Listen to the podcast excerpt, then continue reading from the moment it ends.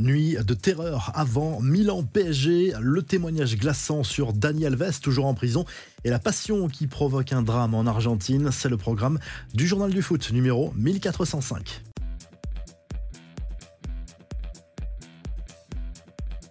Le PSG veut faire un pas de plus vers les huitièmes de finale de la C1. Les joueurs de Luis Enrique jouent ce mardi soir sur la pelouse de l'AC Milan en Ligue des Champions. Coup d'envoi à 21h, les Parisiens sont leaders de leur groupe avant cette rencontre à San Siro.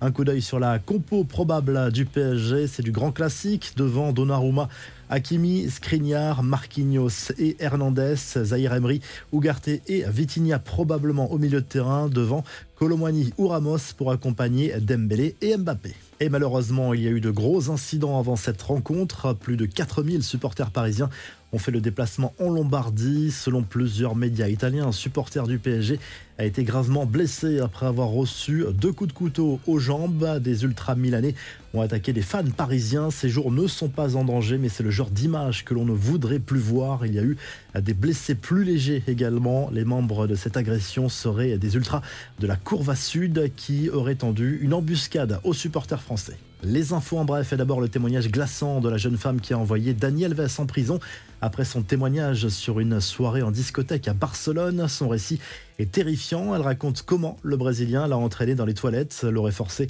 à faire certaines choses en utilisant la violence. Elle parle de gifles notamment. Les confidences de Nasser El Khalifi à la presse italienne. Le président du PSG a notamment évoqué le virage pris par le club cet été en matière de politique sportive et de recrutement. Il n'a pas échappé à une question sur le futur de Kylian Mbappé en fin de contrat avec le PSG en juin prochain. Personne n'a joué deux finales mondiales et marqué un coup du chapeau. Je le répète, Kylian est le meilleur du monde. C'est formidable de le voir à la tête du PSG et de la France. Il a un effet positif sur nos jeunes. Il nous aide à construire notre avenir a lâché le boss du PSG. On comprend que le champion de France tente de le prolonger à tout prix, mais ce sera très difficile.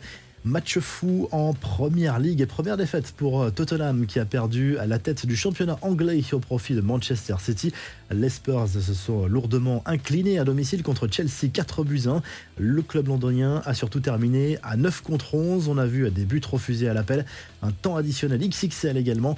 Les coulisses du transfert de Lucas Hernandez au PSG dans un entretien au Parisien, l'international français a reconnu que Kylian Mbappé avait joué un rôle très important dans sa venue dans la capitale française l'été dernier. La star du PSG a appelé plusieurs fois l'ancien défenseur du Bayern pour le convaincre de relever ce nouveau défi à Paris. Mauvaise nouvelle pour Benjamin Pavard, sorti touché au genou samedi dernier face à l'Atalanta. Le défenseur de l'Inter Milan a passé des examens ce lundi qui ont révélé une distorsion de la rotule. Il manquera donc le prochain rassemblement des Bleus et plusieurs semaines de compétition. Une première pour euh, Hendrik, le jeune crack de Palmeiras, futur joueur du Real Madrid, a été appelé ce lundi en sélection brésilienne à seulement 17 ans. Il aura l'opportunité de faire ses grands débuts internationaux lors des matchs de qualification pour le Mondial 2026 en Colombie et contre l'Argentine. Enfin, ce drame en Argentine, un jeune policier, supporter de Boca Juniors, s'est donné la mort avec son arme de service après la défaite du club de Buenos Aires contre Fluminense ce week-end en finale de la Copa Libertadores. Et selon sa famille, il n'a pas supporté la défaite. La revue de presse Ousmane Dembélé à la une du journal L'équipe ce mardi, l'international français est attendu au tournant encore ce mardi soir à San Siro. Certains lui reprochent son manque d'efficacité. Il n'a pas encore marqué avec le PSG. Lui répond qu'il ne se préoccupe pas des statistiques. Marca, de son côté, se penche surtout sur le match de l'Atlético Madrid à domicile contre le Celtic Glasgow, toujours en Ligue des Champions.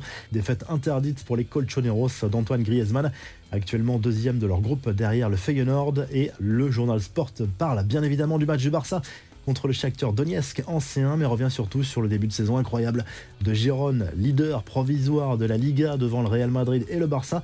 À Michel, le coach du club catalan qui n'a rien à voir avec l'ancien entraîneur de l'OM, est d'ailleurs surveillé par plusieurs clubs. Si le journal du foot vous a plu, n'oubliez pas de liker et de vous abonner et on se retrouve très rapidement pour un nouveau journal du foot.